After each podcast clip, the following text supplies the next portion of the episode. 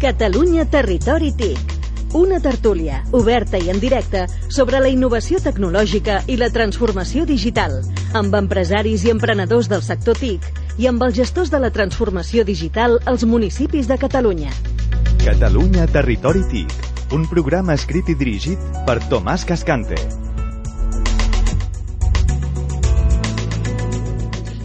Hola, benvinguts un cop més a Catalunya Territori TIC.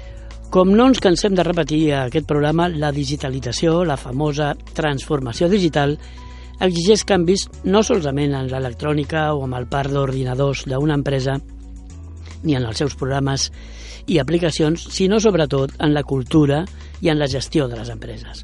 És a dir, canvis en les persones, en els directius.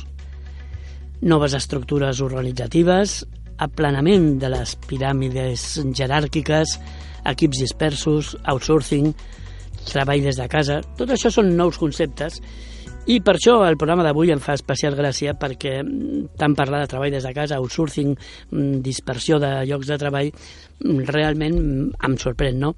Però avui ens explicaran el per què. Eh, com sabeu, recentment hi ha una llei eh, d'obligat compliment que obliga a que tots els treballadors fitxin a l'entrar i al sortir del seu lloc de treball. Si és això una millora per la productivitat o és un anacronisme regressiu, no tinc ni idea, però insisteixo, avui tindrem l'opinió d'un expert amb el tema, que és el nostre convidat.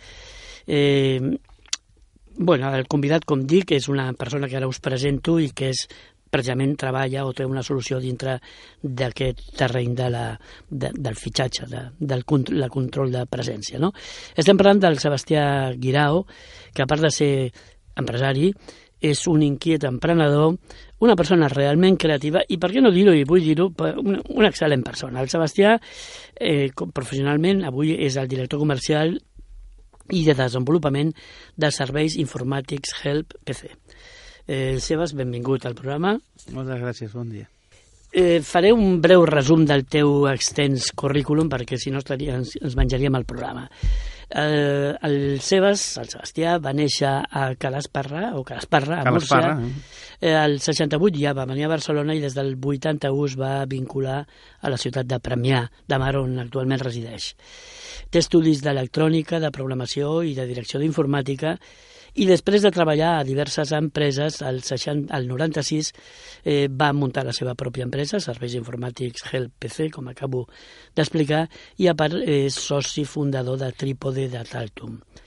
I dit que és creatiu, eh, el 84 va muntar un estudi de fotografia, és una de les seves aficions, i mm, té una virtut que jo crec que haig de dir.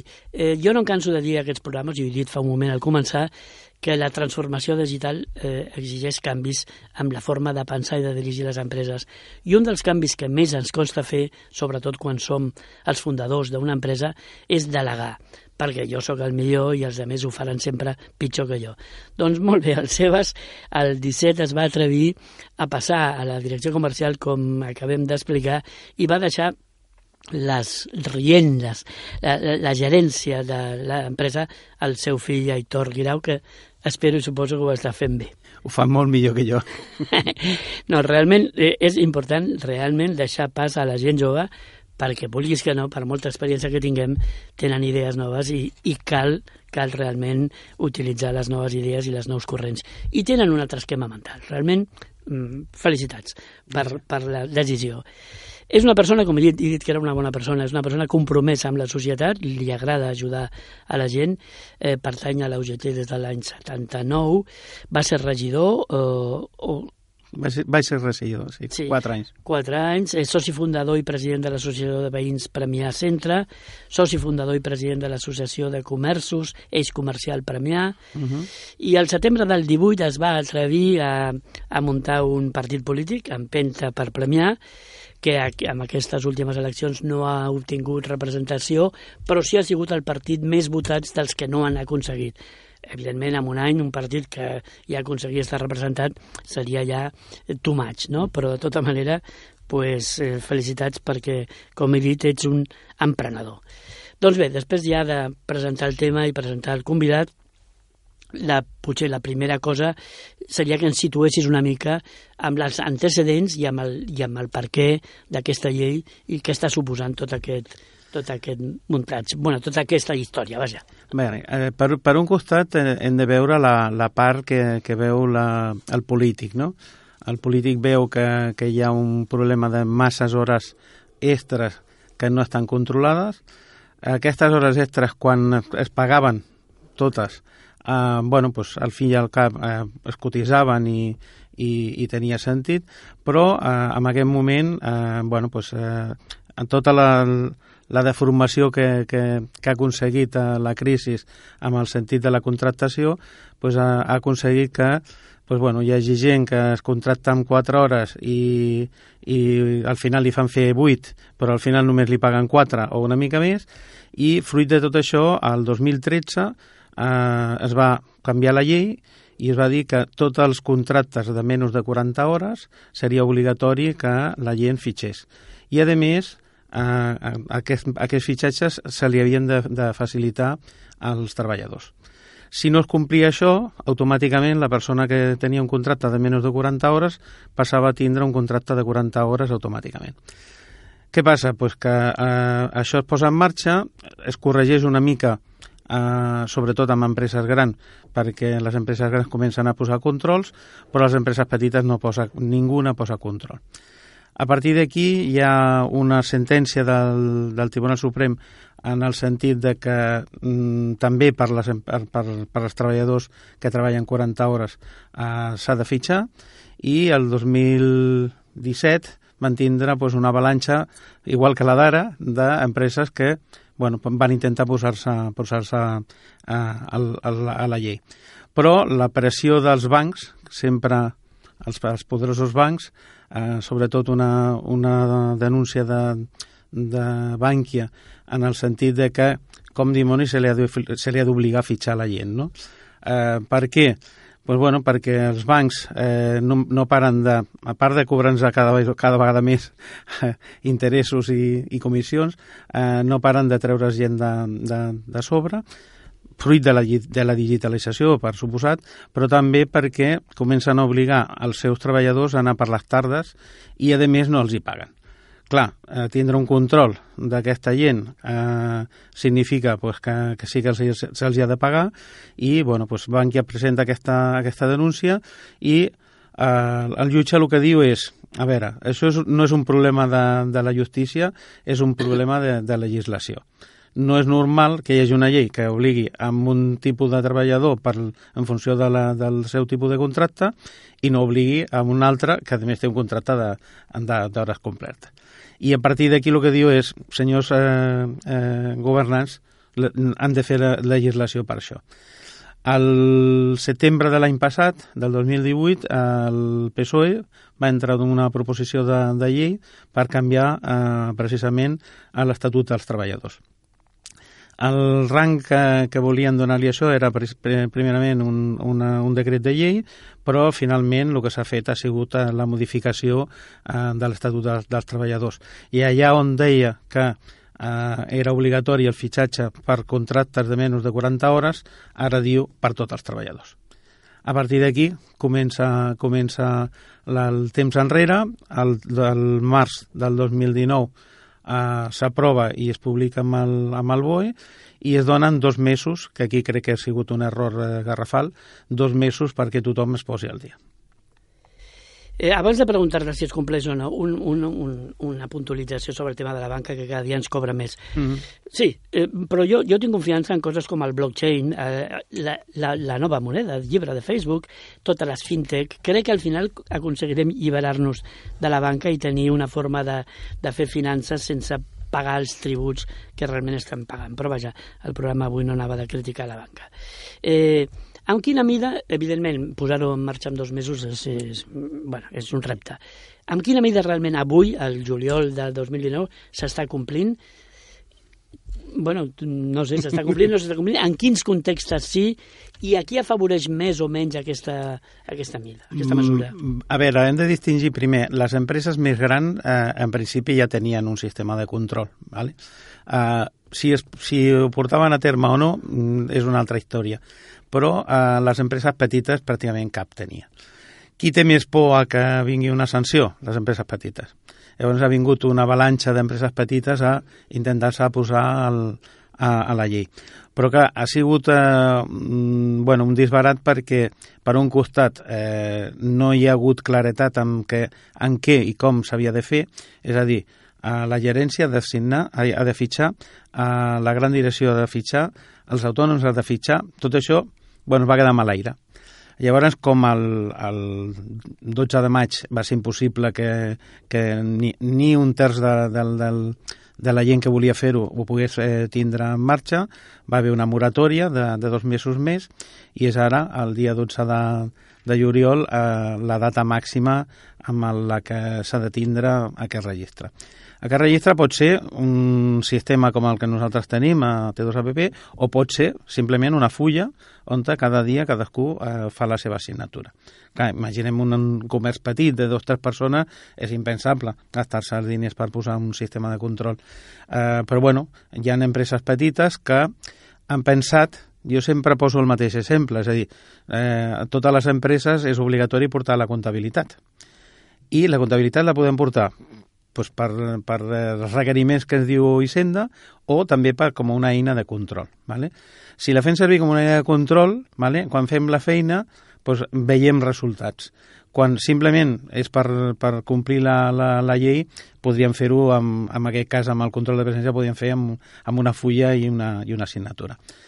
A partir d'aquí, quins problemes hi han a sobre de la taula que eh, bueno, crec que mm, ajudarà moltíssim a, a gestionar millor les hores. Un és a les 6 d'hores extres que es fan en alguns sectors, al sector del camp, a la sabata, eh, bueno, sectors que ja sabem que primer, mm, la majoria estan, il·legals, eh, estan en, en forma il·legal i per un altre costat eh, tenim eh, empreses que per la seva problemàtica, imaginem un, un restaurant eh, que té uns treballadors i en un moment determinat arribem nosaltres i li demanem que volem fer una, una festa amb, per 40 persones, clar, eh, aquí o li donem marge de maniobra a aquest empresari perquè pugui fer eh, la seva tasca o eh, realment eh, morirà. A partir d'aquí, bueno, pues, eh, el que nosaltres aconsellem eh, amb els casos que, que jo assessoro és que es creïn bolsadores i aquestes bolsadores que, que no es paguin com a extra, simplement que es que creï una bolsadora i igual que tenim un dia, eh, un moment puntual que tenim moltíssima, moltíssima feina i necessitem més mà per, per poder donar el servei, per a l'altre costat tindrem dies que no ens... Sí, no sabem per què no ens arriba ningú a aquest restaurant a dinar i a partir d'aquí el que li diem a la gent és mira, agafa't aquestes dues hores que et queden i de les agafes de la bolsadora. Vale, això està bé perquè jo el que anava a preguntar ara era el següent. Hores extres s'han fet sempre i mm, desgraciadament, almenys pel treballador, moltes no es paguen. Però quan no es paguen és que, de fet, ja, ja hi ha un acord entre el treballador i l'empresa, perquè és que si no eh, aniria a protestar algun puesto. Llavors, amb aquest control, ara, sí, el, el, el govern, l'Estat sabrà les hores que es fan, però però això arreglarà la situació, perquè si tu i jo, jo sóc el cambrer i tu ets el propietari del bar, i ja em deies, mira, Tomàs, tio, que has de treballar dues hores més...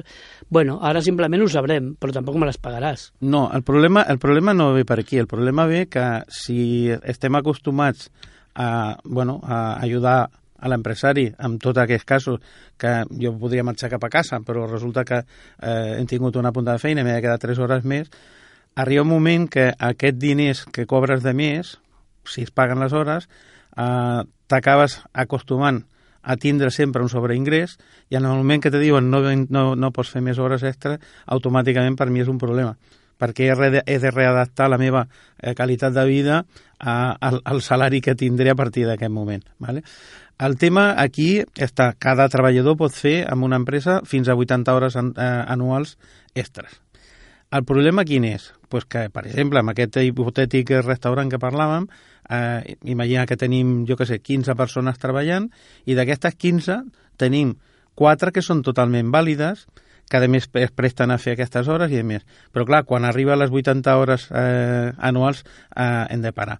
Jo crec que aquí s'ha d'arribar, s'ha d'intentar arribar a una solució de que si jo tinc 20 persones i tinc 80 hores, 80 hores eh, per, per poder fer a l'any, que aquestes 80 hores siguin el total a fer de l'empresa. Si hi ha una persona que fa el doble o el triple, és exactament igual.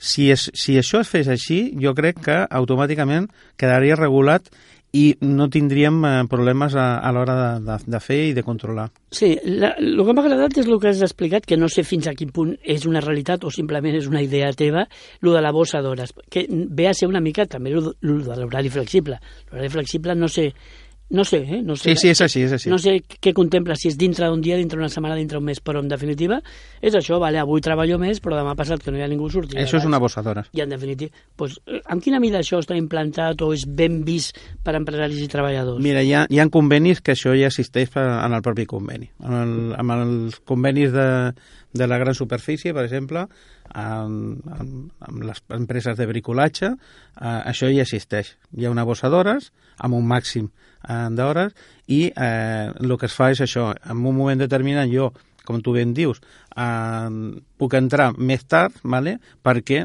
tinc, agafo les hores de la meva bossa d'hores. O al contrari, és el que tu deies de la flexibilitat. Eh, per exemple, la flexibilitat s'està fent servir molt a ajuntaments. Sí, de 9 a, a, a 14 és obligatori que tu estiguis present allà, però de 8 a 9 és, és voluntari i de 14 a 15 també. Llavors tu pots de fer dos dies que no vas a aquestes dues hores i després tres dies que recuperes les hores. La bossa d'hores és algo semblant. Uh, sempre hi ha un acord entre empresa i treballadors de si la bossa d'hores es contempla per un mes, per, per un trimestre, per un semestre, en funció de l'estacionalitat de l'empresa.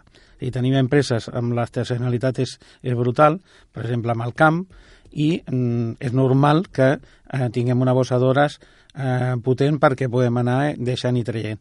Eh, a més, amb el camp tenim pues, la, la climatologia que a sobre greuja encara més.